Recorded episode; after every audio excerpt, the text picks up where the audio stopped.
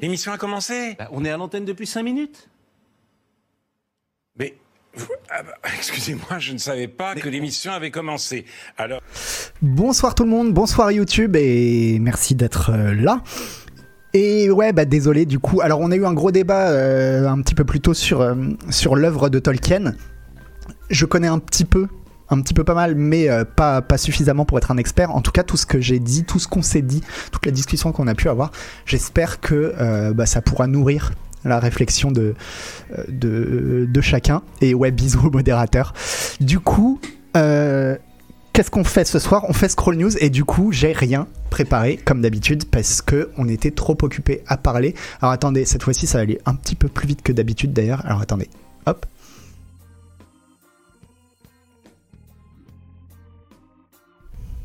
Hop là, parfait. Parfait, parfait. On va pouvoir, euh, on va pouvoir partir tout de suite. J'ai fait un petit scroll news. Je sais pas où est ma flûte. Ah, Elle est là. Elle est là et euh,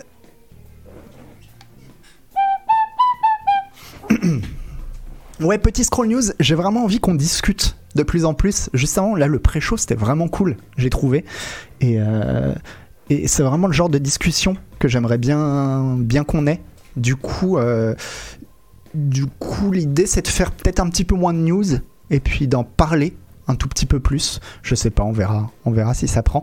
Bref, on commence tout de suite par, euh, si vous avez un petit peu suivi, il y a le nouvel, euh, le nouvel Assassin's Creed qui a leaké dans un premier temps. C'est un fiefé leaker qui a donné euh, des, informations sur le nouvel Assassin's Creed.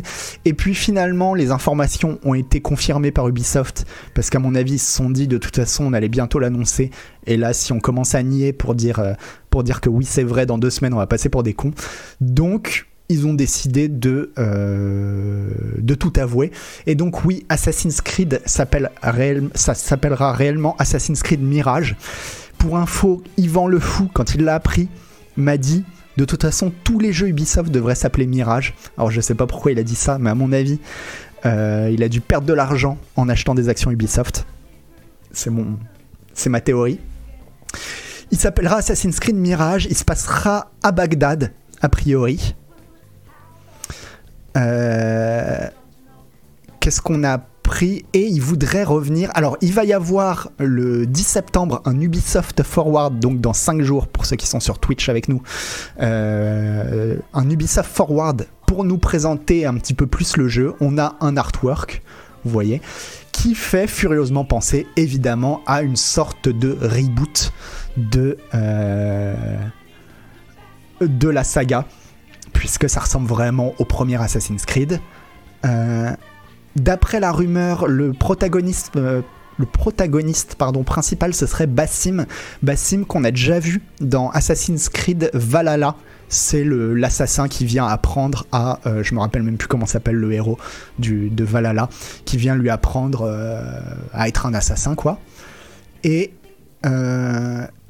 donc, d'après d'autres rumeurs qui ne sont pas ici confirmées, le jeu serait d'une taille plus petite et se focaliserait sur la furtivité dans une sorte de retour aux sources. Et je trouve ça très bien en fait. Je trouve ça très bien d'essayer de changer encore une fois la formule parce que pour moi, Assassin's Creed Valhalla, c'était un peu l'épisode de trop quoi. Alors je sais, je sais qu'on me reproche encore aujourd'hui d'avoir mis euh, 9 sur 10 à Assassin's Creed Odyssey. Je ne le regrette pas. Je ne le regrette vraiment pas. Mais le seul truc qui me le fait regretter, c'est de jouer. C'est de. C'est qu'il n'est pas si différent d'Assassin's Creed Valhalla. Et que à l'Assassin's Creed Valhalla, j'ai essayé plein de fois. hein. J'ai essayé plein de fois et le jeu me tombe des mains. Mais de ouf. La différence pour moi, l'immense différence entre, euh, Valhalla et Odyssey, c'est l'écriture. C'est que pour une fois, euh, Odyssey était bien écrit et que Valhalla repart sur, des, sur un truc hyper mal écrit quoi. Oui, tu me l'as dit, tonton Yo-Yo, et je suis bien content, mais non, mais vraiment, euh, vraiment, ça c'est un œuf que je défendrais. Mais. euh, Et euh, pour. Pour l'écriture, en fait, moi, ce que j'ai appris. Ah, alors attention, euh, infojournalisme. Vous voyez, vous allez voir, euh, des fois je fais mon travail. J'ai rencontré quelqu'un d'Ubisoft qui m'a dit qu'en fait, à la base, Assassin's Creed Odyssey ne devait pas être un Assassin's Creed. Ça devait être un jeu sur la mythologie grecque où on allait combattre les le, le, Minotaure, etc. Enfin voilà, faire des, faire des, l'aspect beaucoup plus fantastique était, était, était développé. Et en fait, au bout d'un moment, il y a eu un changement chez Ubisoft. Ils ont dit ah non non mais en fait c'est bien votre truc. On va plutôt dire que ça va être le prochain. Euh, ouais ça devait être un God of War. C'est exactement ça, euh, Dame Dame. Et euh, peut-être peut-être d'ailleurs que c'est à cause de God of War qu'ils ont fait marche, arrière. Je sais pas. Mais en tout cas, au bout d'un moment, il y a eu. La direction a dit non, finalement, ça va être le nouvel Assassin's Creed. Et du coup, ça change tout pour l'équipe qui est en train de faire le qui était en train de faire le jeu parce que ça veut dire que tout d'un coup t'es scruté et que là euh, non non là on rigole plus c'est notre c'est notre grosse IP et il s'agit plus de faire les cons. Mais en fait il y a une partie de l'histoire ils ont gardé une partie de l'histoire en fait. Un côté euh, bah voilà qui s'appuie sur l'Odyssée. Et euh, et c'est ça qui fait que pour une fois l'histoire dans Assassin's Creed est bien quoi. Et et c'est pour ça à mon avis que Assassin's Creed Valhalla. Enfin, quand j'ai fait Assassin's Creed Odyssey, je me suis dit, ah mais voilà, enfin, enfin, ils ont investi dans l'écriture. Et pour moi, une page se tournait, quoi. Une page se tournait avec enfin des Assassin's Creed bien, euh, bien écrits. Et en fait, euh, apparemment, pas du tout, quoi.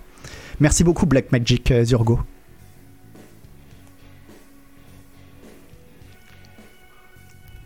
Il y a un fan de Assassin's Creed à la direction du il se pointe dans ton, dans ton service, c'est mort, tu fais un, Assassin's Creed. Alors, c'est plus que ça, en fait, moi, de ce que j'ai compris, c'est Serge Ascoët, en fait. Serge Ascoët, qui était le directeur euh, narratif de, de, de tous les projets Ubisoft. Enfin, je sais pas s'il était directeur narratif ou directeur créatif, mais en tout cas, c'était lui qui avait la main sur euh, vraiment le contenu créatif des jeux d'Ubisoft, quoi. Et c'est quelqu'un, de ce qu'on m'a dit, qui ne croyait pas du tout à l'histoire dans les jeux vidéo. Mais c'est paradoxal parce que je peux comprendre. Je suis un peu de cette école-là aussi, de dire euh, un jeu vidéo n'a pas besoin d'histoire. En fait, un jeu, avant tout, c'est un jeu. Mais par contre, ce qui est con, c'est de faire un jeu avec autant de dialogues et autant de scènes cinématiques si t'en as rien à foutre de l'histoire, quoi. C'est, il faut choisir un moment. Euh, merci beaucoup, euh, et dis donc une fois. Il faut choisir un moment. Ou alors, dans ton jeu, il y a une histoire, et dans ce cas-là, t'investis dedans, et tu fais que l'histoire, elle soit bien. Ou alors, tu décides qu'il n'y a pas d'histoire, quoi. Mais, euh, mais tu dis pas, ouais, on va faire plein de cinématiques, mais l'histoire, on s'en branle.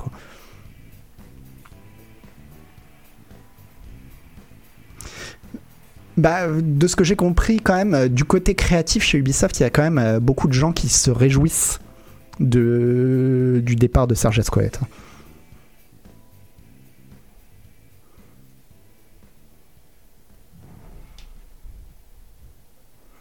Et euh, attendez, je remonte vos messages.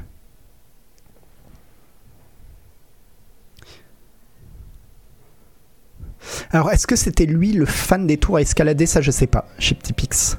Je pense que les tours à escalader, c'est plutôt. J'imagine que c'est plutôt euh, Patrice Desilet, qui a eu l'idée dans Assassin's Creed 2. Et. Et, et c'était trop bien. C'était trop bien à l'époque. La première fois qu'ils l'ont fait, c'était trop bien. Mais sauf que après, Patrice Desilets, lui, il est parti. Il a fait euh, Humankind euh, dans son coin. Et pas Humankind. Euh, Ancestors, pardon, Ancestors dans son coin, et que chez Ubisoft, eux, ils sont restés, en tout cas à la direction, sur un truc de non mais Assassin's Creed, c'est comme ça que ça marche, il faut que ça reste comme ça, quoi. Les tours c'était des silets, oui, mais sauf que il n'y a pas de salut, salut François, il n'y a pas de il n'y a pas de. Il n'y a pas de honte à avoir créé les tours. La seule honte, c'est de les avoir euh, surexploités jusqu'à la moelle, quoi. Ah, moi, dans. Si, dans Assassin's Creed 2, de toute façon, Assassin's Creed 2, j'avais adoré à la sortie. Hein. Il y avait déjà des gros défauts hein, dans Assassin's Creed 2. Euh, il y avait déjà des, gros trucs que je regrettais, mais. Euh, mais. mais quand même, il a inventé plein plein de choses. Hein en termes de, de, Il a un peu inventé le monde ouvert à la Ubi, Assassin's Creed 2. Et ça, bon, c'est pas rien, quoi. Possible qu'on revoie Altair dans le prochain dans ce cas. Alors je sais pas, Hack, parce que je crois que ça se passe pas à la même époque. Bassim. Parce que si c'est bien Bassim, le, le. On va regarder. Euh,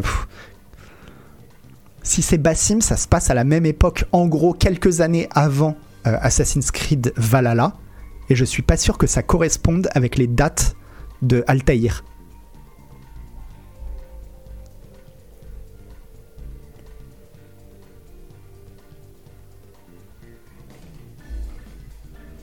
Ce qui, permet, ce qui va me permettre de vous dire un autre truc aussi sur. euh, parce que vous parlez de Black Flag et de Odyssey.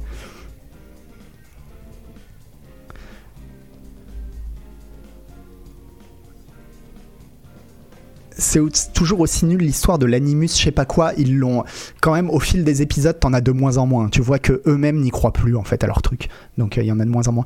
Un truc qui fait que j'ai adoré Odyssey et que mon épisode préféré avec Odyssey c'est Black Flag, c'est parce que c'est aussi deux jeux qui se passent euh, sur des à la mer, à la plage quoi. C'est des jeux qui se passent à la plage et que l'aspect vacances est ultra agréable. Et je me suis rendu compte d'un autre truc, et maintenant je peux le dire, maintenant que le temps est un peu passé et que c'est un peu moins du spoil.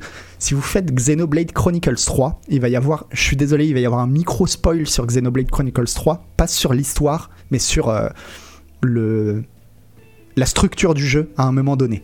Si vous voulez pas l'entendre, je lèverai le pouce quand j'aurai fini le spoiler. Dans Xenoblade Chronicles 3, à un moment donné, vous allez arriver sur une zone de la map où ils ont tout changé et maintenant c'est des îles, un petit peu comme dans Zelda.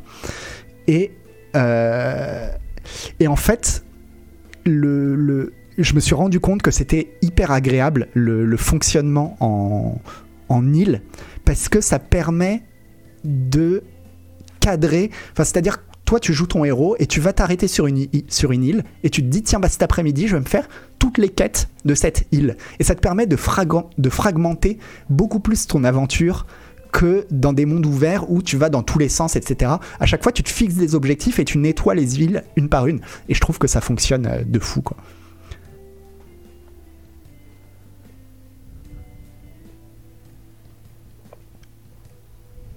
Dans la série des Assassin's Creed, je dois être un des seuls à regretter la mise en retrait des, histoires avec les aliens, civilisations anciennes. En tout cas, sur le forum de CPC, il y en a beaucoup qui trouvent que c'est un peu nul les histoires avec les précurseurs. Moi, j'aime pas mal, genre dans Assassin's Creed 2, le final ou la vidéo d'Adam et Ève. Alors, justement, moi, j'ai pas aimé la fin de Assassin's Creed 2 euh, sur les précurseurs. Par contre, il y a un truc que j'adorais dans Assassin's Creed 2 et qu'ils auraient dû pousser, c'est que pendant tout le jeu, tu déchiffrais des fragments de trucs qui étaient sur les murs, où en gros, on te montrait qu'il y a une méta-histoire et que, en gros, c'était un truc de conspiration, quoi. C'est-à-dire l'histoire de l'humanité. euh, Nicolas, on, citait tout un tas de noms, hein, Nicolas Tesla, évidemment, Nicolas Flamel, enfin voilà tout. On va y aller à fond de tous les trucs du complotisme. Et, euh, et ça suivait c'était les années un petit peu euh, Da Vinci, Code, et ça suivait vraiment ce truc de Da Vinci Code, et je trouvais que c'était vraiment une bonne idée, et c'est dommage que qu'ils aient pas poursuivi là-dedans, quoi.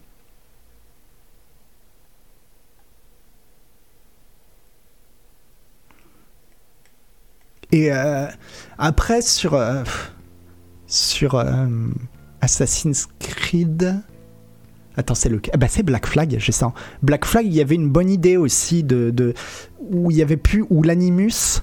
C'était plus un truc d'une conspiration ou quoi que ce soit, mais l'Animus c'était un truc conçu par une société de jeux vidéo dans lequel tu te mettais pour jouer à un jeu vidéo, mais du coup tu étais dans Assassin's Creed en train de jouer à un jeu dans lequel tu joues un mec qui joue à un jeu. C'était l'idée était rigolote il y avait des trucs à faire, mais ils ont complètement lâché l'affaire quoi.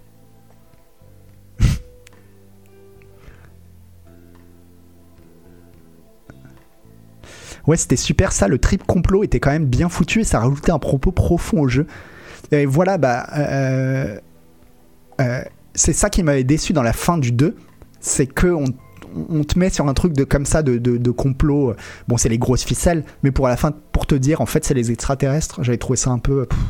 Enfin, pas les extraterrestres, mais, mais des trucs qui s'en rapprochent.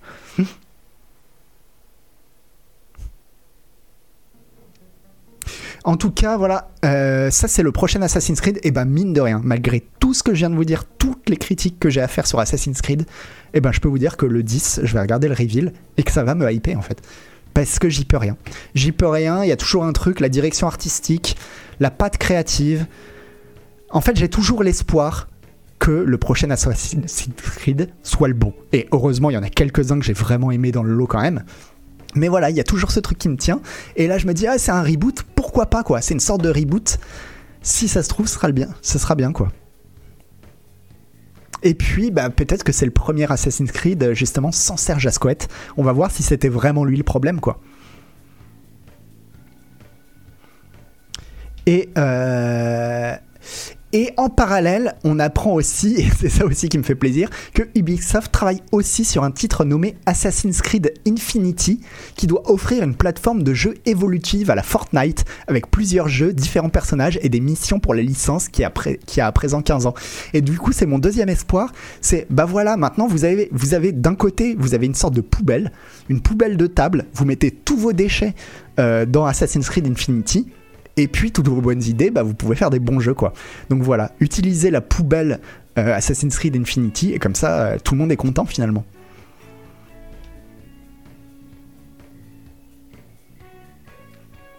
Bah ouais, c'est pire idée du monde, euh, Assassin's Creed Infinity. Mais à, la limite, s'ils font ça dans leur coin, si ça dénature pas le reste, bah tant mieux quoi. T'as jamais joué à un Assassin's Creed, tu commences par lequel, Dafinga Bah je te dirais Odyssey. Et, euh, et après, une fois que tu as fait Odyssée, bah t'en fais aucun autre. Voilà, c'est mon conseil.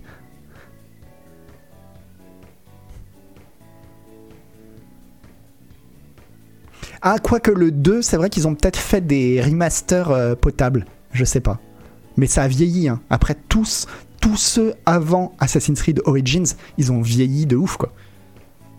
C'est vrai que la trilogie Ezio est vraiment trop bien, mais elle a tellement vieilli du point de vue gameplay, quoi. Ah ouais, c'est vrai que Origins, non, je dis Odyssey, mais je dis Odyssey, mais Origins, Origins aussi. Et euh, il faut que tu regardes. Tu regardes des images d'Odyssey, tu regardes des images d'Origins, et tu regardes lequel te plaît le plus visuellement, et tu vas dans celui-là. Parce que dans les deux cas, tu pars en vacances. C'est est-ce que t'aimes bien la Grèce ou est-ce que t'aimes bien l'Égypte? Non, mais même Black Flag, il a trop mal vieilli en fait.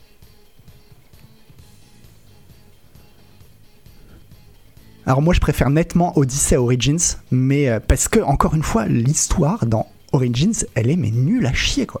Elle est vraiment nulle à chier l'histoire dans Origins. Donc et moi ça me bloque quoi. Au bout d'un moment ça me bloque.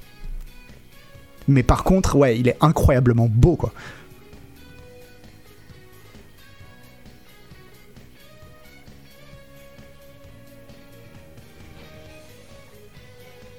Mais non, elle est même. Mais non, justement, quand je dis euh, qu'elle est nulle, tonton Yo-Yo, euh, elle est pas simple du tout, quoi. C'est que justement, l'histoire la, plus simple qu'ils aient fait, c'est Odyssée. C'est bah, l'Odyssée, quoi. C'est. Euh, franchement, je me rappelle. Enfin, si, je me rappelle vaguement, mais je vais pas tout spoiler, mais, mais voilà, déjà, rien que le premier personnage que tu dois assassiner dans Odyssée, c'est ton père. Et bah rien que ça, ça crée un truc. Ça fait que il se passe quelque chose émotionnellement. Tu dis, ah bah c'est pas n'importe qui qui tue. Dans les autres Assassin's Creed, tu passes ton temps à tuer des gens complètement random, dont tu as oublié les noms, dont tu te fous, mais complètement. Et dans, dans Origins, c'est ça, quoi. Ouais, mais trop de personnages, trop de personnages dans Origins.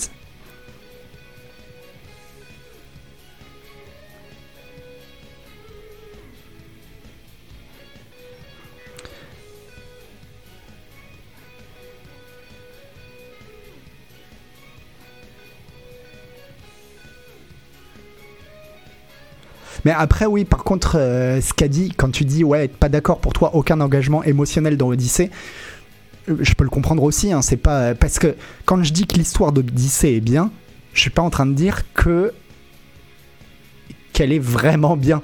Elle est bien pour un Assassin's Creed. Après, elle est pas. Euh, et c'est vrai que ouais, Chip Typix, par contre, ça c'était cool dans le 2. Au moins, tu, assassinais des gens, tu rencontrais Léonard de Vinci, tu rencontrais des gens euh, forcément t'accrochais. Bah, là, dans Odyssée, tu rencontres Socrate. Donc forcément, c'est des gens t'accrochent, tu, as des repères, quoi. Alors que quand c'est euh, machin, le général de trucs qui est capitaine de bordel, on s'en fout, quoi.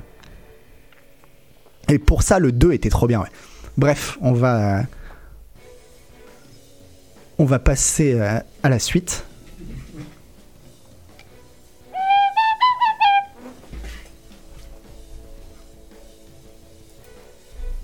c'est vrai, vrai qu'il y avait César et Cléopâtre. Non, mais je vais pas. Pff, franchement, Odyssey Origins, on est vraiment sur une question de goût. hein. Si vous préférez l'un ou si vous préférez l'autre, euh, c'est vraiment une question de goût, quoi. Là, il a pas de. Je pense qu'il n'y a pas de réponse objective, quoi. Vraiment.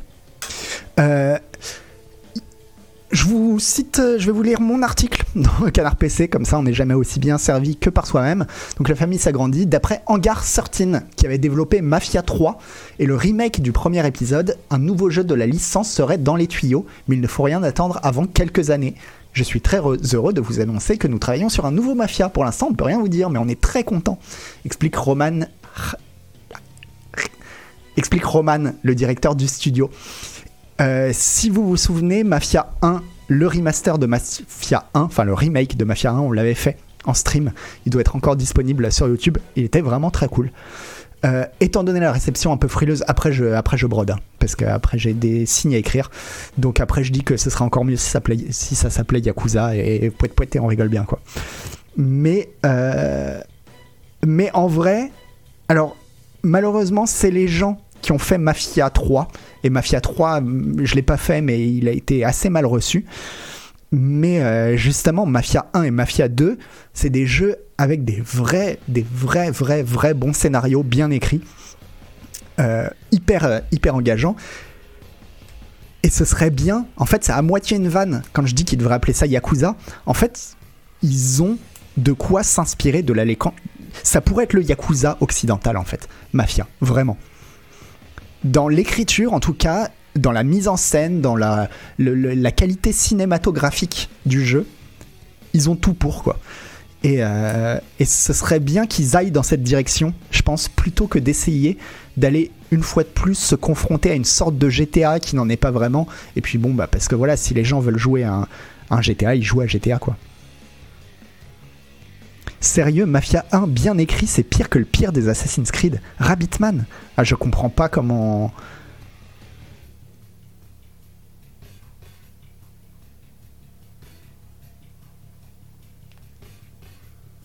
J'essaye de, de regarder. hein. Moi, c'est surtout quand même. Bon, ceci dit, c'est quand même surtout Mafia 2 qui m'avait marqué pour son écriture. Mais Mafia 1, dans mon souvenir, il était vraiment, vraiment très cool, quoi.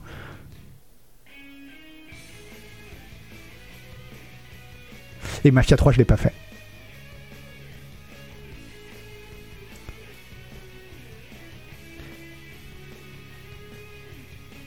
Mais Mafia 1, on l'avait fait ensemble. C'est vrai que j'en ai pas un souvenir de ouf, enfin de, hyper précis. Mais dans mon souvenir, c'était vraiment un bon, un bon petit film de mafia qui se tient bien, quoi.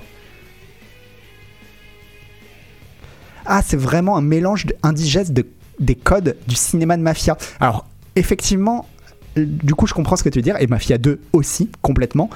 Mais euh, ouais, ça n'a pas d'autre objectif que de te faire les gros clichés.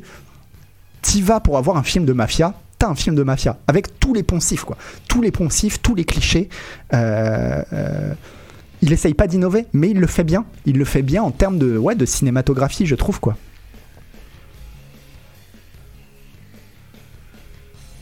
Mais oui, oui, c'est pas du tout. C'est pas comme. euh, comme GTA 4, par exemple, ou Red Dead Redemption 2, qui sont là. euh, euh, qui élèvent l'art du scénario à un autre niveau. Là, on reste sur du très basique, mais du très basique très bien fait, quoi. Les Yakuza, c'est un peu la même chose. hein. C'est, pas, pas non plus, c'est surtout euh, bien réalisé, quoi.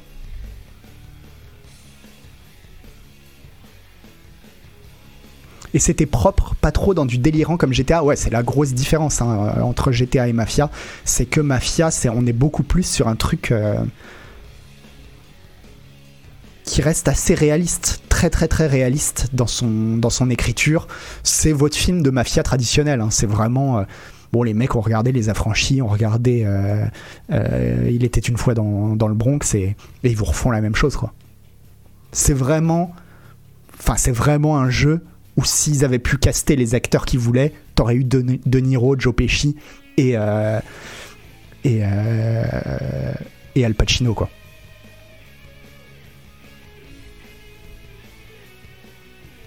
Après, dans Mafia, on se demande à quoi sert le monde ouvert, mais bon, ouais, c'est ça, c'est que par contre, c'est un mauvais GTA. Euh, les mafias, c'est des mauvais GTA, et du coup, je trouve qu'ils ne devraient pas poursuivre dans cette voie-là, en fait. Ils devraient se dire, bah, en fait, nous, notre point fort, c'est la réalisation. C'est la réalisation, l'écriture, la réalisation, le, le, le, le film de mafia. Et concentrons-nous là-dessus plutôt que d'essayer d'aller sur un terrain sur lequel de toute façon on pourra jamais tester Rockstar. Mais oui, c'est pas plus un, GTA-like que euh, LA Noir par exemple. C'est un peu, on est un peu dans ce même. L'open world sert de décor. C'est simplement un décor, quoi. Ouais, mais si tu as vu Les Affranchis et le Parrain, le scénario de Mafia 1 fait quand même bien tiep. Évidemment, Rabbitman, il s'agit pas. Tu me parles des Affranchis et du Parrain. On est en train de comparer un jeu vidéo qui s'appelle Mafia avec deux des plus grands films de l'histoire du cinéma. Est-ce que Mafia tient la comparaison? Bah, évidemment que non. Évidemment que non. C'est il faut être un peu, faut être un peu réaliste, quoi.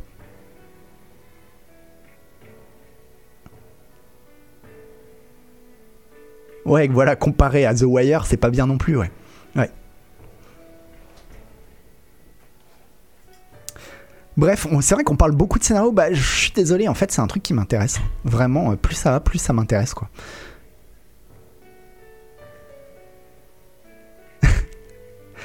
Ouais, mais justement, Assassin's Creed tient la comparaison avec Dan Brown, lui. Alors franchement, Rabbitman, non. Vraiment, non. Dan Brown, au moins, alors je dis ça, je l'ai pas lu, mais de ce que j'ai compris, Dan Brown, ouvres le bouquin, tu le finis.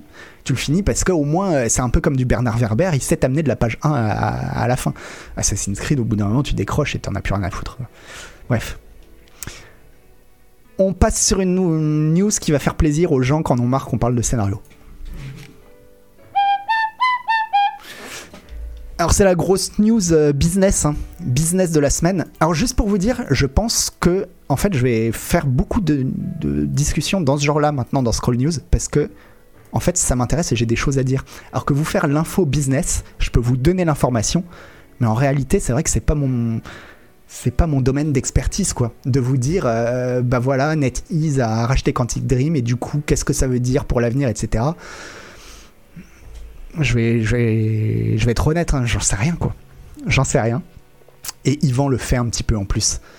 Euh, donc, NetEase, le géant, je, vous fais quand même la news, hein, NetEase, le géant chinois, a racheté euh, Quantic Dream, le petit studio de David Cage, le studio français qui fait des films interactifs.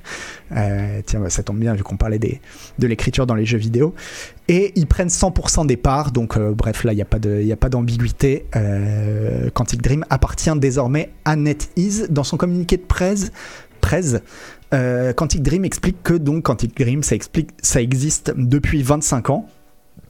D'ailleurs, quand j'avais fait le numéro années 90 de Canard PC, justement, euh, on parlait déjà de David Cage à l'époque.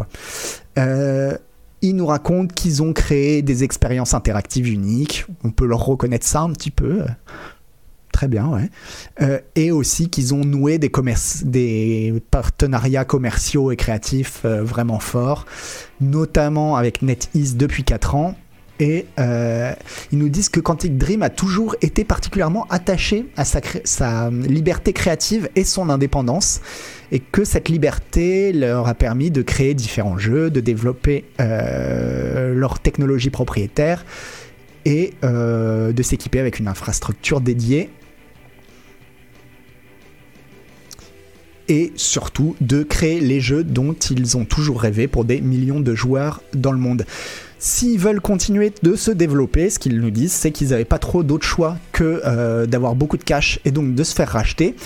Parce que euh, ce qu'il y a, c'est que euh, j'allais dire David Cage, Quantic Dream, c'est pas seulement un studio de jeux vidéo, maintenant c'est aussi un développeur, un éditeur, pardon, un éditeur et notamment euh, à la Gamescom, là, il y a quelques semaines, on avait vu qu'ils avaient présenté un jeu d'un studio qui s'appelle. Ah, je me rappelle plus le nom du studio. Mais bon, c'est édité par Quantic Dream et le jeu s'appelle Under the Wave. Et ça a l'air super cool. Ça a l'air vraiment, vraiment super cool.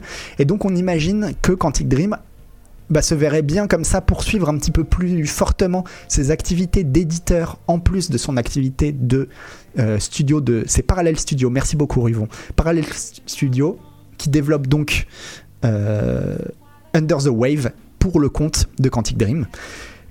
Ils se verraient bien continuer euh, là-dedans. Le souci, c'est que c'est une activité qui demande plein d'argent, mais du coup, ça, ça, les met dans une position un petit peu bizarre parce qu'en fait, ça veut dire que Quantic Dream un éditeur acheté par un éditeur. Donc, c'est un sous-éditeur, si vous voulez. Et par contre, euh, qu'est-ce que ça veut dire? Alors, qu'est-ce que ça veut dire pour les gens qui travaillent chez Quantic Dream Honnêtement, on en avait déjà parlé la dernière fois pour Ubisoft. Je pense pas que pour une entreprise française, se faire racheter par une euh, entité chinoise pour les employés qui travaillent en France, je pense pas que ce soit une bonne nouvelle à terme. On verra, on verra l'avenir. J'ai pas envie de, je suis pas, suis pas Madame Soleil, mais je pense vraiment pas que ce soit une bonne, euh, euh, nouvelle pour eux. dans un communiqué, dans une interview avec un journaliste aussi, Guillaume de Fondomière, l'autre euh, PDG de Quantic Dream avec David Cage, avait dit que les articles de Canard PC du Monde et euh, de Numérama, je sais plus qui y avait dans le Crunch Investigation, n'avaient pas du tout pesé dans la balance et que NetEase en avait rien à foutre des allégations complètement, euh, complètement connes de ces journalopes. très bien, c'est noté. Et enfin, moi j'en sais rien, de toute façon, j'étais pas là à l'époque, hein, donc ça, ça me concerne pas. Mais bon, en tout cas, il a dit que que ça n'avait pas joué, je veux bien croire, parce que franchement, dans des, histoires de gros sous comme ça, je pense que euh, les, les, allégations de culture toxique, ça doit pas beaucoup. Euh, ah oui, il y avait Mediapart, merci d'élu. Euh, ça doit pas beaucoup peser dans la balance. Et, mais par contre, il y a un autre truc que je voulais vous lire.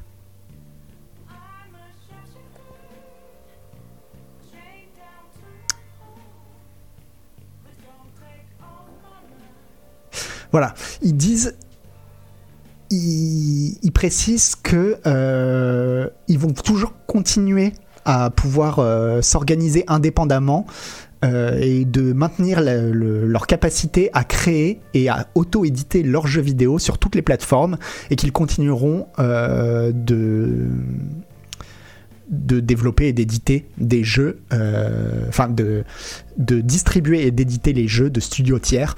Et ça, encore une fois, c'est pas mon domaine d'expertise, mais je crois que quand un studio se fait racheter par une autre entité et qui vous dit non mais c'est bon, euh, c'est même dans le contrat, on va garder notre indépendance, ça peut être vrai pendant 2, 3, peut-être 5 ans, mais au bout d'un moment, le mec qui t'a acheté, euh, tu lui appartiens, c'est le, le principe. C'est le principe et que ça tiendra, leur indépendance, elle tiendra tant qu'ils rapporteront de l'argent en fait. Mais, euh, mais si au bout d'un moment, NetEase sonne la fin de la récré, bah ce sera la fin de la récré. Il n'y a pas de. Donc euh, ça pour moi c'est plutôt un vœu pieux quoi.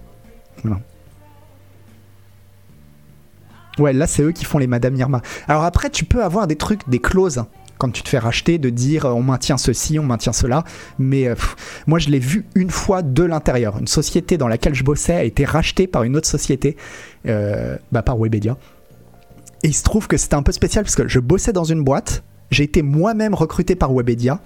Et genre, euh, trois mois plus tard, la boîte dans laquelle je bossais a été rachetée par Webedia. Et donc j'ai vu tous mes collègues débarquer euh, bah, dans, mes nouveaux, dans mes nouveaux bureaux, en fait, enfin dans mes nouveaux locaux. C'était un peu spécial comme situation. Et ils avaient assuré, noir sur blanc, avec des contrats, etc., à la PDG de cette boîte qu'elle resterait, euh, enfin voilà, que ce serait toujours sa boîte. Et en fait, là, je suis resté six mois chez Webedia et j'ai vu la meuf se décomposer de plus en plus parce que c'était pas vrai en fait. En fait, au bout d'un moment, ils l'ont ostracisé. Et puis, euh, et puis aujourd'hui, je sais pas ce qu'elle devient, mais, mais bon, évidemment que les gens qui te rachètent, ils te disent ouais, t'inquiète, t'inquiète quoi.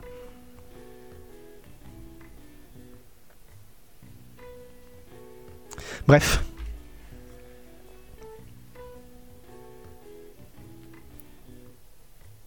Canard PC est racheté pour par Webedia. Euh, bah justement, tu vois, ça serait c'est typiquement le genre de truc. Tu vois, on pourrait, euh, tu vois, demain, Yvan nous dirait Ouais, bon, bah voilà, on a des soucis d'argent, mais vous inquiétez pas, j'ai trouvé la solution. Il y a Webedia qui a décidé de nous racheter. C'est arrivé avec JVC. Hein. Il y a Webedia qui a décidé de nous, racheter, mais vous inquiétez pas, hein, on a dans le contrat, c'est marqué qu'on garde notre indépendance, que ce sera toujours l'esprit Canard PC. Et je vous dis, ça, ça tient un an. Et puis au bout d'un an, ils te disent euh, euh, Bah ouais, mais ton esprit, c'est sympa, mais nous, ce qu'on veut, c'est des sous. Et, et donc maintenant, faut changer ça, faut changer ça, et puis, et puis t'es plus indépendant, quoi.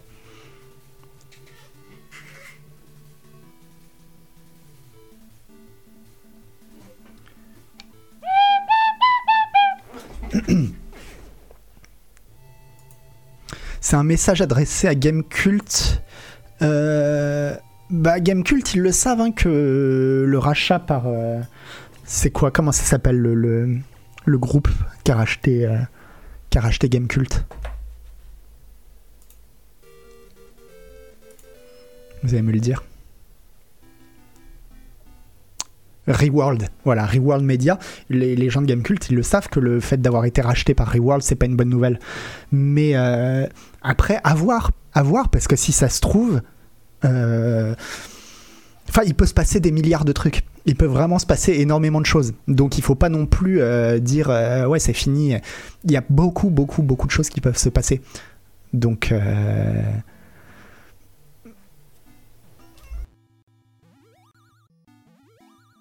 Fait Reworld euh, parce que Reworld ils ont acheté un immense paquet hein, de plein plein plein d'entreprises. Gamecult en fait partie mais il y a plein d'autres trucs et si ça se trouve en fait Reworld ils en ont rien à foutre de Gamecult et au bout d'un moment ils vont se dire bah bah en fait nous on va le vendre au plus offrant quoi et ils vont le vendre à quelqu'un qui s'intéresse vraiment à, Gamecult par exemple, c'est une possibilité. Donc il y a plein de choses qui peuvent arriver, faut pas faut pas enterrer le faut pas les enterrer quoi.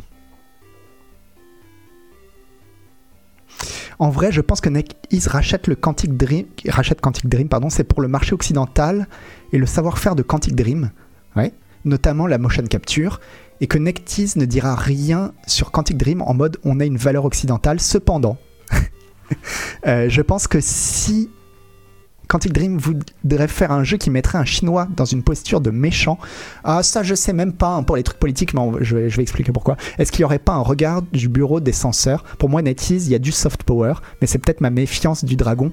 Euh, le... Alors je suis tout à fait d'accord avec toi et ça fait absolument sens que euh, ils décident de- de- d'acheter euh, Quantic Dream, notamment pour l'expertise sur le, le motion capture. Ça c'est vraiment tout à fait possible et il y a de grandes chances.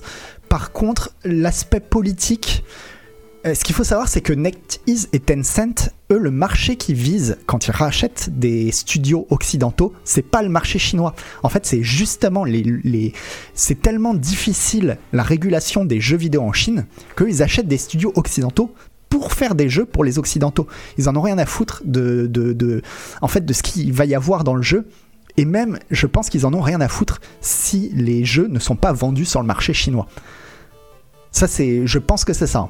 Euh, le, le- ils, essayent vraiment de, euh, de s'extraire de la Chine par le pognon, quoi. Par le pognon, et après, euh, et après bon, bah, le, gouvernement chinois est d'accord parce que le pognon qui est, qui est comme ça récupéré en Occident sert à payer des impôts euh, en Chine, quoi. Mais en tout cas, euh, et du coup, je pense que politiquement, à part si Quantic Dream se mettait vraiment à faire une grosse dinguerie, mais euh, je pense que politiquement, vraiment, ils s'en foutent. hein. Ils s'en foutent de ce que fait euh, Quantic Dream. Pourtant, le marché chinois, c'est probablement un très gros marché que même CD Projekt essaye de viser au point que Good Games euh, a cédé à la censure d'un jeu taïwanais. Oui, mais je ne pense pas que la stratégie de Tencent et de NetEase quand ils rachètent des studios occidentaux, ce soit cette optique-là. Je pense que évidemment qu'ils visent le marché chinois aussi, mais qu'ils le visent par d'autres moyens et pas forcément. Enfin voilà, je pense pas qu'ils rachètent Quantic Dream pour se dire on va distribuer, on va on va écouler plein de jeux de Quantic Dream sur le marché chinois. Je pense pas, vraiment pas.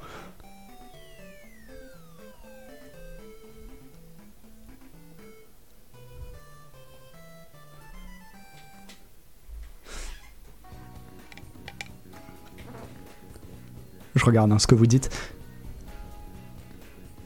Mais par contre, que les studios occidentaux, eux, euh, visent le marché chinois, bah oui, ça c'est une certitude. Et parce que, bah oui, il y a un marché qui est immense. Et donc, euh, et donc euh, bah là, pour le coup, ils se plient à la censure du, du gouvernement chinois pour dire, bah, pour essayer de vendre des jeux en Chine, quoi. Mais c'est pas la même chose.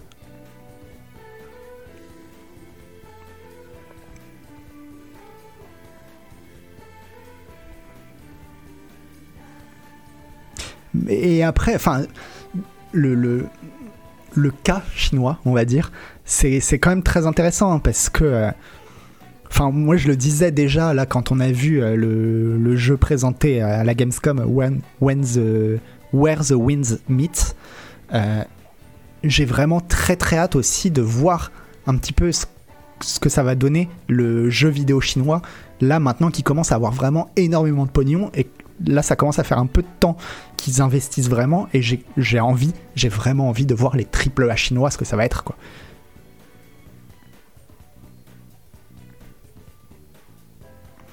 Mon message n'était pas en rapport avec le marché chinois, mais bien le marché occidental, où ce serait bien de mettre en valeur la culture chinoise. Ah, ce qui est normal.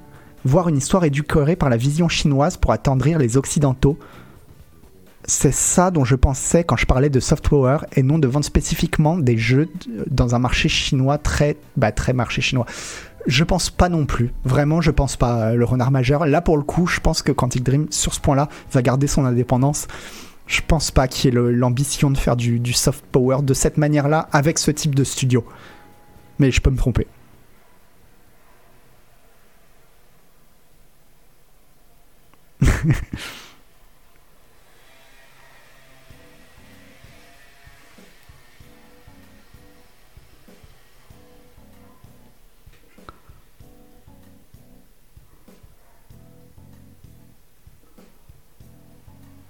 un jeu qui fait de la promotion de la culture chinoise, ça marchera pas. CF, le vote du jeu Gamescom la semaine passée dans le Scroll News, il est quand même très très bien. euh, il s'en est bien sorti, hein, le, jeu, euh, le jeu chinois. C'est juste que je sais plus contre quoi il est tombé. Je dirais pas que c'est une question de censure ou quoi que ce soit, quoi. Mais bon.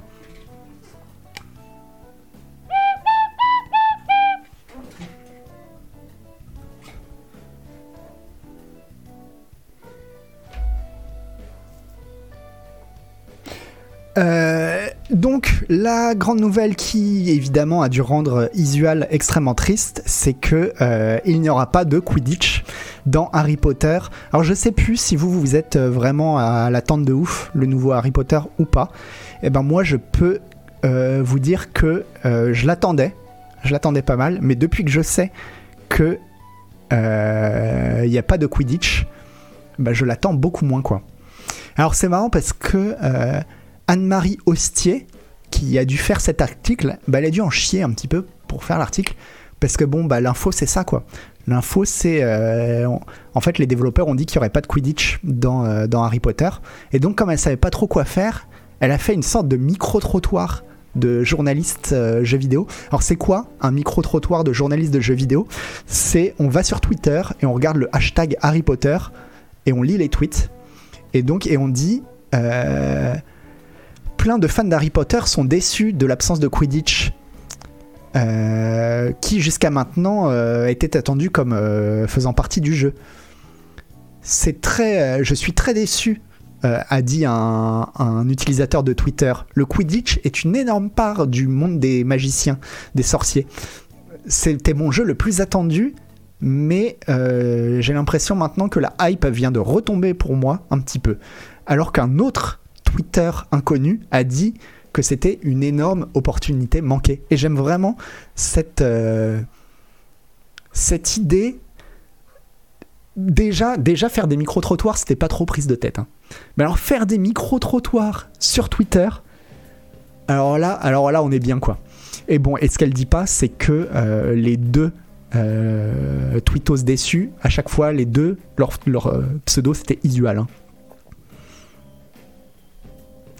Après, ça sent le DLC, non. En fait, y a, pour moi, il y a deux possibilités. Ou alors, c'était trop compliqué à faire, ils se sont dit non, ça va nous coûter trop cher, il y a trop de budget à foutre là-dedans, euh, on laisse le Quidditch de côté et à la limite, on le euh, réintégrera via un DLC. C'est une possibilité. Deuxième possibilité, ils se sont rendus compte que le Quidditch dans Harry Potter, dans l'œuvre Harry Potter, est un sport, un jeu qui n'a absolument aucun sens. Et ça n'a aucun sens le Quidditch. C'est impossible de faire un jeu de Quidditch parce que c'est tout pourri comme jeu. Parce que si je me souviens bien, le Quidditch, c'est. T'as des gens qui jouent au foot d'un côté, mais à côté de ça, t'as des gens qui jouent aux fléchettes. Et en fait, si les, celui qui a gagné aux fléchettes, bah c'est lui qui dit euh, en fait c'est mon équipe qui a gagné quoi. Tu te dis bah ouais mais pourquoi vous jouez au foot du coup? Et ils font je sais pas. On sait pas. Et c'est ça le Quidditch.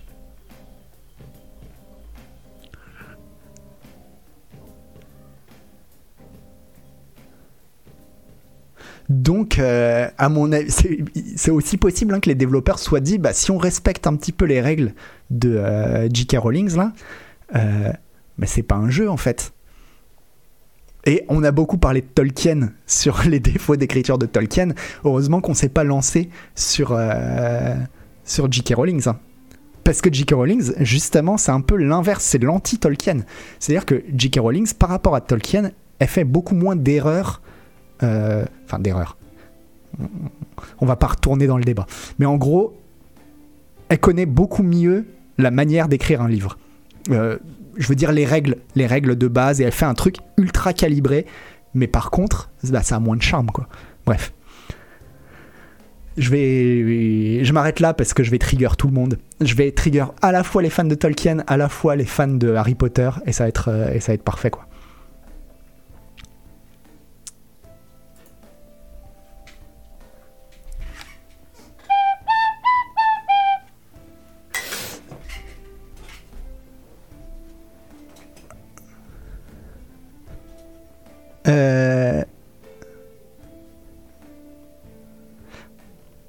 Que fan de, Terry Pratchett, je suis outré.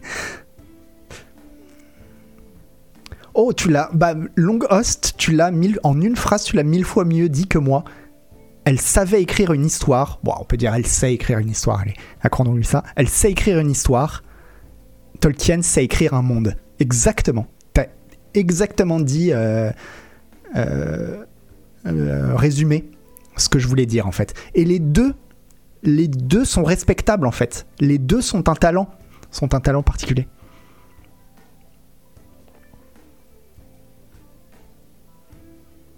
Ça veut pas, mais non mais en- encore une fois, on va trigger tout le monde. Ça veut pas dire que le monde de Harry Potter est pourri.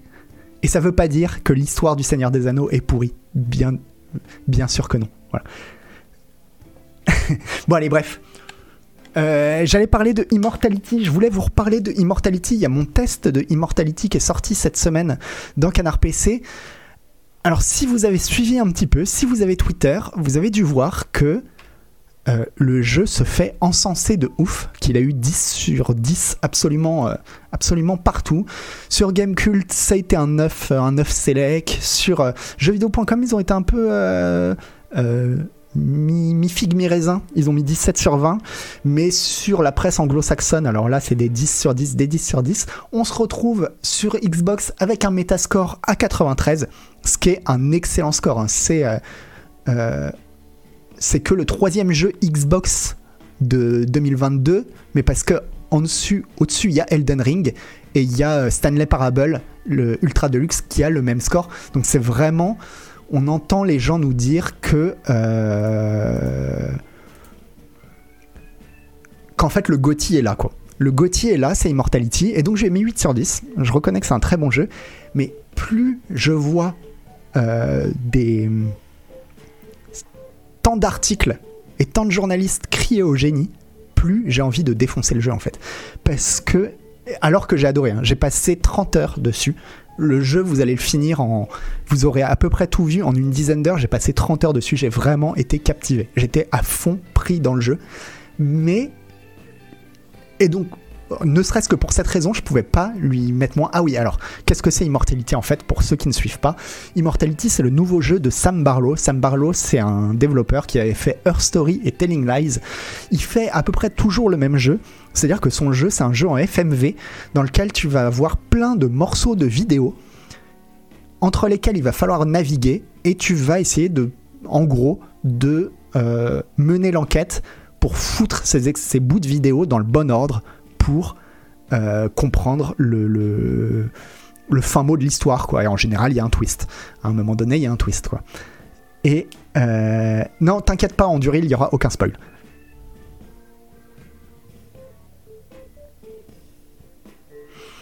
Alors, désolé, Asrarn, désolé de reposer ma question. Dans le test d'Immortality, le fait qu'on voit les mêmes vidéos en boucle pendant des heures m'a un peu refroidi. C'est pas too much. Alors, on va en parler. Pour moi, le jeu a deux soucis majeurs. C'est d'une part, c'est le moins jeu vidéo de tous les jeux de Sam Barlow, c'est-à-dire, comme je l'expliquais, comme je le dis dans le test, pour découvrir de nouveaux clips, les anciens jeux de Sam Barlow, ce qui se passait, c'est qu'on regardait un clip, on entendait euh, quelqu'un parler, par exemple, je sais pas moi, de Anna. On se disait, tiens, Anna, et on tapait dans un moteur de recherche Anna, et il allait nous sortir cinq clips dans lesquels il y a le mot Anna qui est prononcé. Et comme ça, on suivait une piste.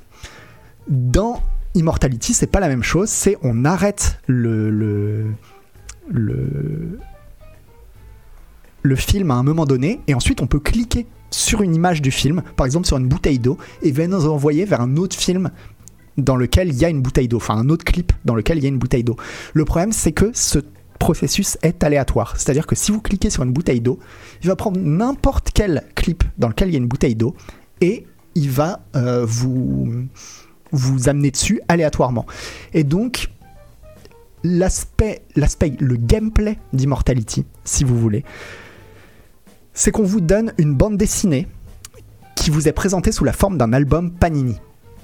Il y a, vous avez une bande dessinée dans laquelle il manque toutes les cases. Et ensuite, vous allez ouvrir des paquets de cartes comme des cartes Magic. Si vous voulez, je, fais un. C'est une métaphore, hein, ce que je dis. Vous allez ouvrir des paquets de cartes comme les cartes Magic. Et dans ces paquets, bah, il y aura les cases. Et les cases, vous allez, elles vont se placer toutes seules dans votre album Panini.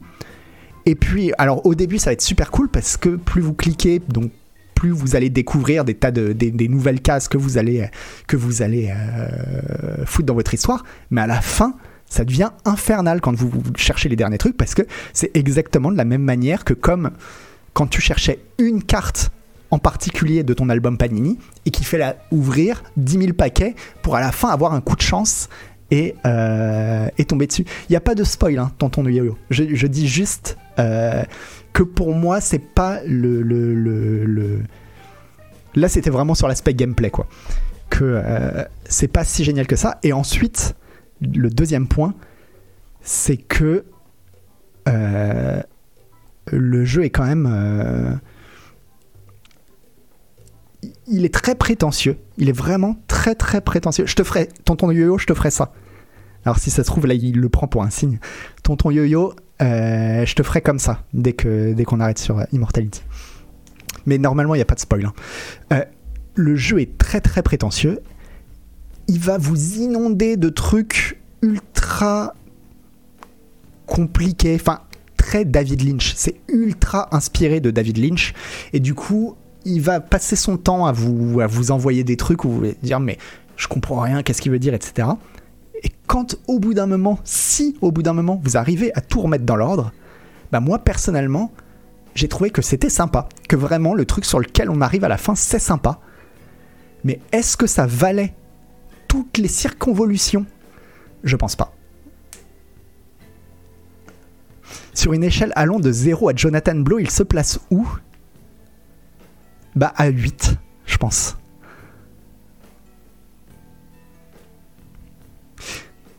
La description fait penser à Obradine. Je trouve pas que Obradine soit très prétentieux. Alors justement, mais oui, mais Répin Total, c'est ça. C'est, tu te dis, je trouve personnellement qu'une fois tout débloqué, tout est vraiment linéaire et le sous-texte est assez clair. Et c'est justement ce que je lui reproche en fait. C'est que quand t'as l'histoire en définitive, c'est pas si compliqué que ça et que tu te dis qu'en fait, tout cet aspect compliqué, c'est surtout de la poudre aux yeux et que l'histoire linéaire, elle est bien, elle est bien. Mais est-ce que ça valait le coup de faire tout ça? J'ai bien aimé, c'est juste, encore une fois, je répète ce que je disais. J'ai été captivé et j'ai vraiment bien aimé le jeu. C'est juste le fait que euh, les gens mettent 10 sur 10, 10 sur 10, 10 sur 10, où là j'avais envie de poser ma gueulante, quoi. Et de dire non, franchement, quand même, faut arrêter, quoi. Faut arrêter, c'est vraiment un jeu auquel vous devriez jouer. Il est euh, disponible sur le Game Pass, c'est vraiment un jeu auquel vous devriez jouer. Par contre, faut arrêter de se toucher, quoi. Faut arrêter de se toucher parce que ça ressemble à du cinéma ça ressemble à du cinéma, mais euh, c'est pas. Euh, c'est pas non plus. Euh, ça ressemble énormément, énormément, énormément à du David Lynch. C'est pas du David Lynch. Voilà.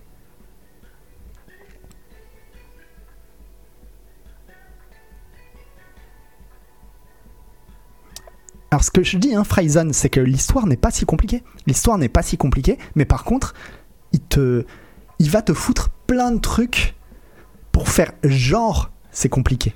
Alors qu'en fait, c'est pas tant que ça, quoi.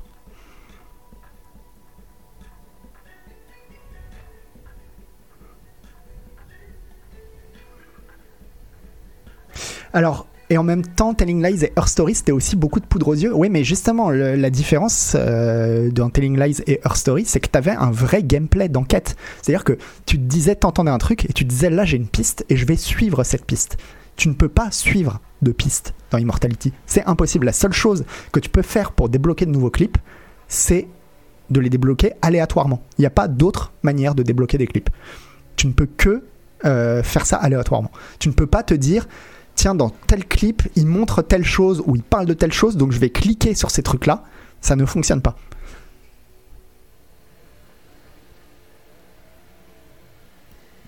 Et donc, Her Story, c'est mieux, j'en ai fait aucun. Bah, moi, en fait, j'ai préféré Telling Lies. Je sais que c'est le moins aimé. Mais du coup, pourquoi c'est bien? Alors, pourquoi c'est bien, Alban Banal? Parce que c'est vrai qu'il y a un côté ultra. Mais moi, ça me le fait avec tous les jeux de Sam Barlow. En fait, il y a un côté ultra fascinant, quoi. C'est-à-dire que quand tu commences, t'as envie de connaître la fin de l'histoire et euh, t'es happé. T'es happé par le truc, quoi. Ça fonctionne vraiment bien. Et là, par contre, ce qui est sûr, c'est que euh, je trouve que c'est le moins bon jeu de Sam Barlow. C'est son meilleur film. C'est-à-dire que au point de vue réalisation, c'est euh, beaucoup plus joli, beaucoup plus agréable à l'œil que Telling Lies et Her Story. Et ça joue. Ça joue vraiment. euh, euh, les acteurs jouent bien. Il y a, y a y a des trucs vraiment bien pensés, quoi. Ça demande quoi comme machine Quasiment rien.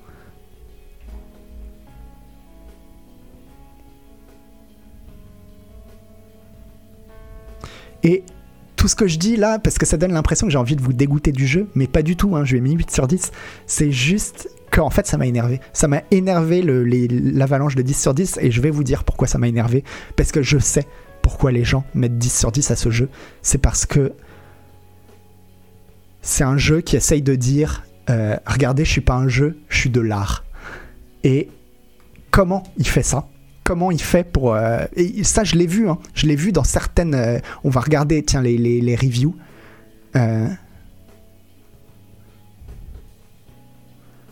Mais je l'ai vu dans plein de reviews, quoi, qui disent voilà, c'est un jeu qui élève le, le, médium vers quelque chose qu'on n'a jamais fait, qui montre que le jeu vidéo peut faire autre chose, peut être.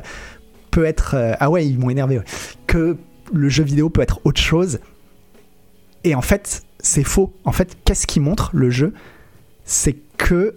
euh, Enfin, pourquoi les gens disent ça? C'est qu'ils considèrent que le jeu vidéo est de l'art quand c'est du cinéma, en fait. Et donc, c'est plutôt. euh, Au contraire, c'est plutôt une mauvaise nouvelle pour le jeu vidéo. C'est de dire que le jeu vidéo n'est de l'art que s'il est du cinéma. Alors, au contraire, quoi.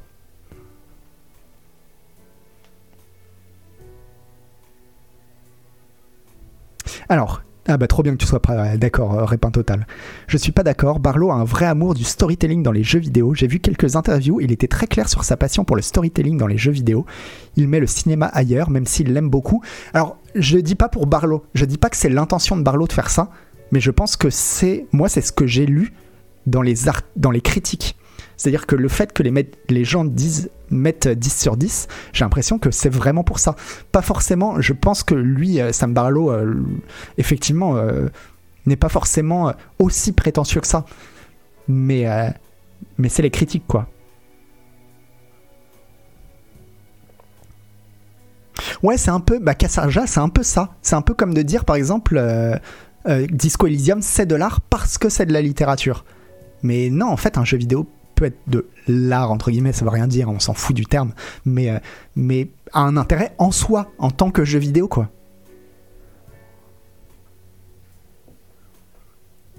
Ah, mais je dis pas, tonton yo-yo, il faut bien comprendre que le jeu, je ai mis 8, que j'ai vraiment adoré le jeu, et que tout ce que je dis, c'est ni contre Sam Barlow, ni contre Immortality, ni même tant que ça contre les critiques, c'est juste de dire redescendez quoi. Voilà.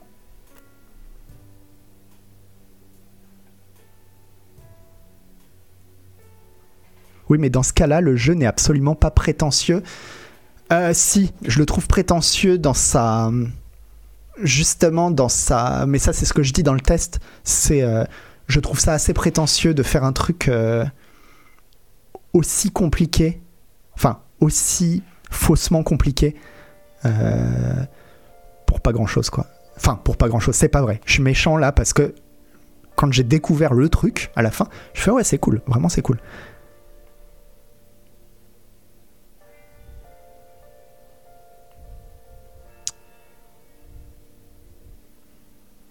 Pour moi, Immortality, c'est pas de l'art, mais c'est une très bonne histoire et un gameplay qui est super bien réglé, avec des éléments qui s'enclenchent super bien.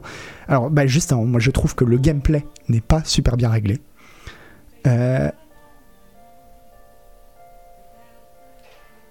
Et, euh, et par contre, oui, l'histoire est bien. L'histoire est bien, euh, on est d'accord. L'histoire est bien, mais trop de circonvolutions pour. Pour. je dirais pas. Trop de circonvolutions, mais oui, elle est bien. Tu es finalement un peu le hipster qui va contre les hipsters. C'est un peu ça, euh, Asrarn.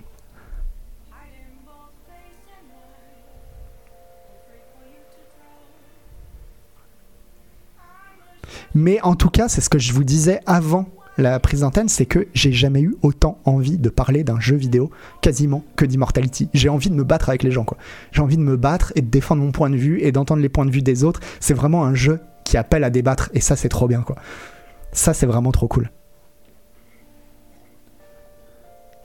Et, euh, et que si je prends cette posture-là que je viens de vous dire, la posture de euh, maintenant j'ai envie, voilà, un snowbird de snob. bah, si je prends cette posture de snowbird de snob, c'est vraiment parce que euh, parce que j'ai envie que ça fasse débat, quoi. Parce que le le le le, le côté euh, c'est un chef-d'œuvre, on va tous se mettre à genoux devant ce truc-là, vraiment non, quoi. Est-ce que quelqu'un d'autre de la Reda qui a joué? Non.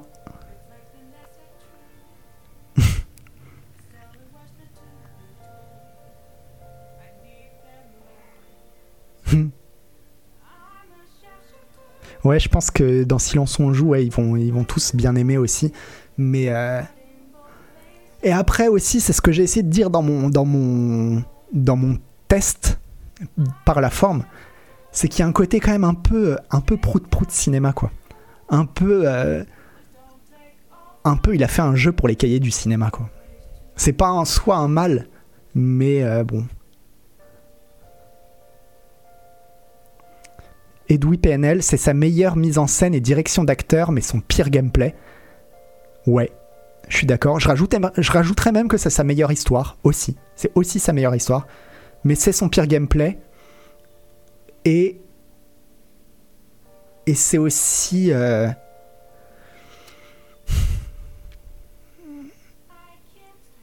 Non, vraiment, en plus, il est bien le jeu. Il est bien. C'est juste de voir tout le monde mettre 10 sur 10, ça m'énerve.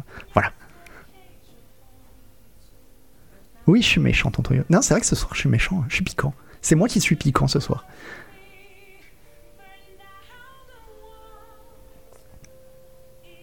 Je le redis, tu as exactement le même discours que ceux qui critiquaient Elden Ring. Ce dernier a eu un gameplay creux au final et une narration famélique. Mais non, il fallait admirer sa vision. Et ben exactement, euh, euh, je me retrouve enfin dans cette position des gens qui critiquaient Elden Ring. À être celui qui ne comprend pas, quoi. Ou plutôt celui qui comprend et qui dit mais les mecs vous vous enflammez pour rien quoi. Alors moi je continue de trouver que, que Elden Ring c'est du c'est le Gotti de très très loin qui a même pas de et mais je comprends maintenant. Je comprends ce que ça fait d'être de l'autre côté de la barrière et de dire OK, il est sympa votre jeu. Franchement, il est, il est sympa. Mais arrêtez de me bassiner avec parce que parce que parce que vous allez trop loin quoi.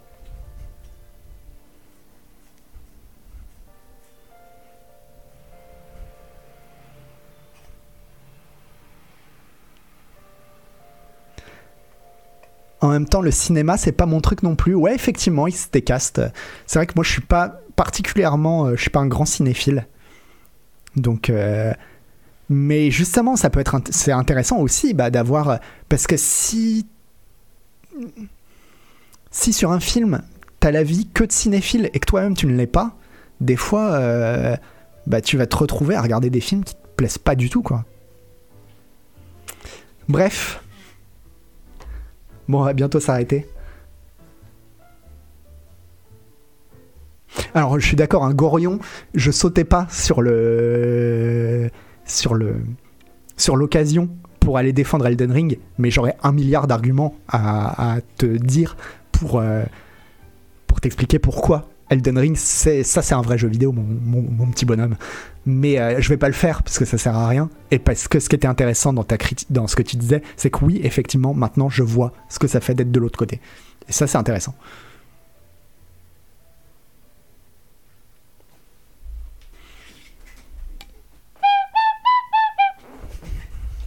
Bon, désolé, désolé. C'est vrai que ce soir, c'est pas que je suis méchant ce soir, c'est que j'ai décidé euh, de partir en guerre, quoi. De partir en guerre et de me faire des ennemis. Alors, euh, bah, on verra. On verra. Euh, on verra si, si je m'en sors. Alors, Edoui Penel, tu dis on s'en branle de savoir ce qui est JV ou pas JV, comme ce qui est ciné ou, ou pas ciné.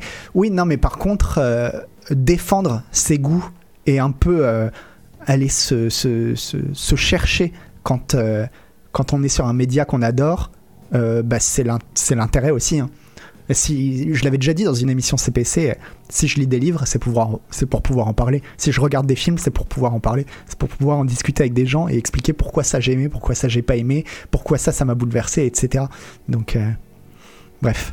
Et je termine là-dessus parce que, parce que maintenant, mais il s'agit pas de changer d'avis, euh, Carbaz. Tu dis que c'est stérile, euh, personne ne changera jamais d'avis. Alors vraiment, il s'agit absolument pas de ça.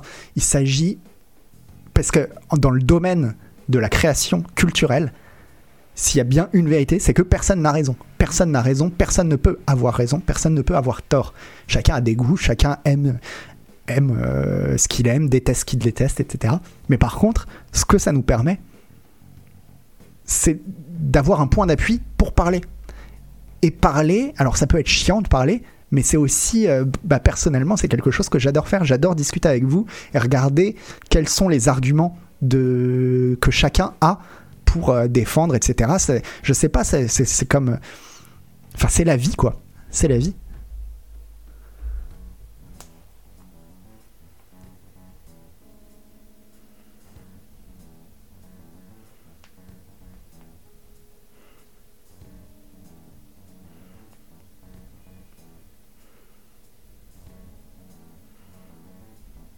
Le truc qui est intéressant en, parlant de ça, c'est de comprendre ce que la personne a aimé et donc de comprendre le jeu œuvre que tu n'as pas compris. Alors ça, je suis tout à fait d'accord, euh, The Great Atlas.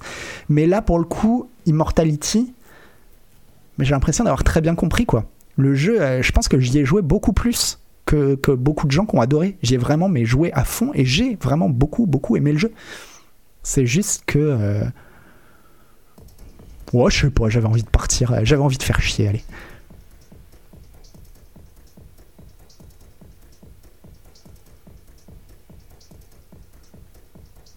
Alors, euh, je termine vite fait, juste pour dire, on, s'en fout en fait de cette news, c'était juste pour dire que euh, Terraria devient euh, un des jeux les plus notés sur Steam parce qu'il a reçu un million de reviews et c'est le un des jeux donc les mieux notés avec Portal 2 puisque 97% de ses reviews Steam sont positives, ce qui est un beau record. Et c'était juste pour dire que j'ai jamais joué à Terraria et que bah du coup je me dis il va falloir que je m'y mette quoi. Est-ce que j'ai mis un 9 Non, j'ai pas mis un 9, j'ai mis un 8. Nice.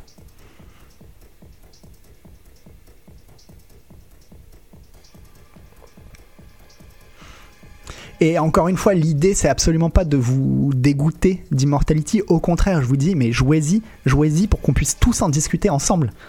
C'est euh, faire une sorte de, club, de club lecture du jeu vidéo.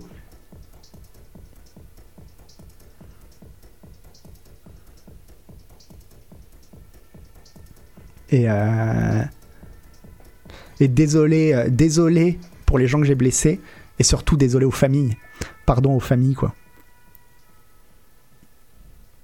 Et en plus, oui, voilà, il est sur le Game Pass. Donc tous ceux qui ont le Game Pass peuvent y aller gratuitement.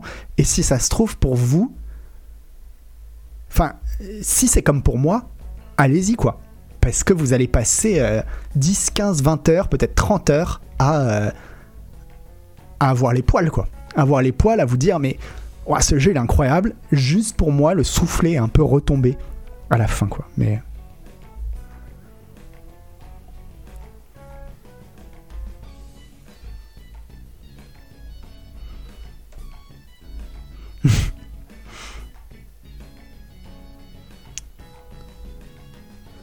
et aussi la beauté de la photo de Ambrosio. Alors en fait, moi j'ai préféré la photo de euh, Minsky. En fait, je trouve que le film le plus beau qui tourne, c'est Minsky. Mais peut-être parce que je dois être euh, sensible à, à, cette période. Je sais pas. En tout cas, je pense que tout le monde est d'accord pour dire que le dernier film, mais alors ça a l'air d'être une de ces merdes. Si on voyait le film monter, à mon avis, on se dirait mais le navet quoi. Ça, je pense que tout le monde sera d'accord là-dessus. Le Two of Everything, là, ça a l'air mais nul. Plus on sera aimer le jeu, moins Noël l'aimera. Alors c'est faux, euh, parce que en général, je suis plutôt euh, de l'avis de, de, Je suis assez bon public et je suis de l'avis de la masse, souvent.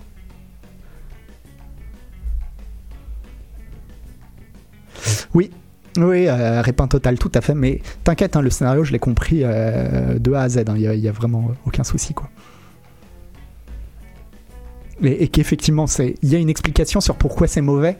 Ceci dit, euh, je trouve pas que ce soit hyper satisfaisant, mais bon, c'est pas grave. hop Allez, paf Je vous ai mis sur la boucle comme ça, ça vous voulait dire. Allez, allez barrez-vous. alors attendez, qu'est-ce que je fais? Qu'est-ce que je fais? Ah si, je prépare un raid. Je prépare un raid. Alors faut que je regarde qui qu'on a. Qui qu'on a qui stream. J'y ai joué trop longtemps. En fait, je pense que c'est ça aussi, Jagata. C'est que j'ai cherché trop longtemps un. Peut-être j'y ai cherché trop de trucs. J'y ai cherché trop de trucs et, et pour qu'au bout d'un moment je me dise euh, j'ai mis trop de j'ai trop investi par rapport à ce que le jeu m'a rendu. Voilà, c'est peut-être ça.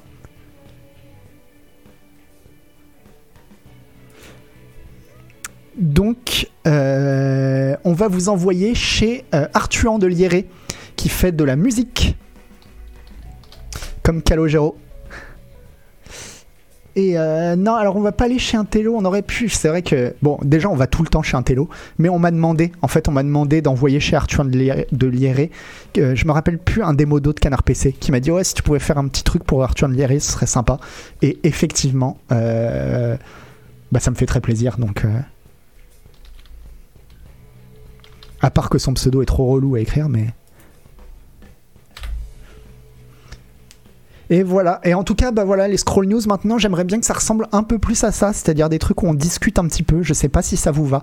N'hésitez pas à me faire des retours si jamais. Euh, si jamais ça vous pas, ça vous va pas, et si, vous, si ça ne vous va pas, euh, bah écoutez, moi ça va être très simple, hein, c'est que je rends l'antenne quoi. Donc voilà, je vous fais des gros bisous et je vous dis à bientôt. Ciao ciao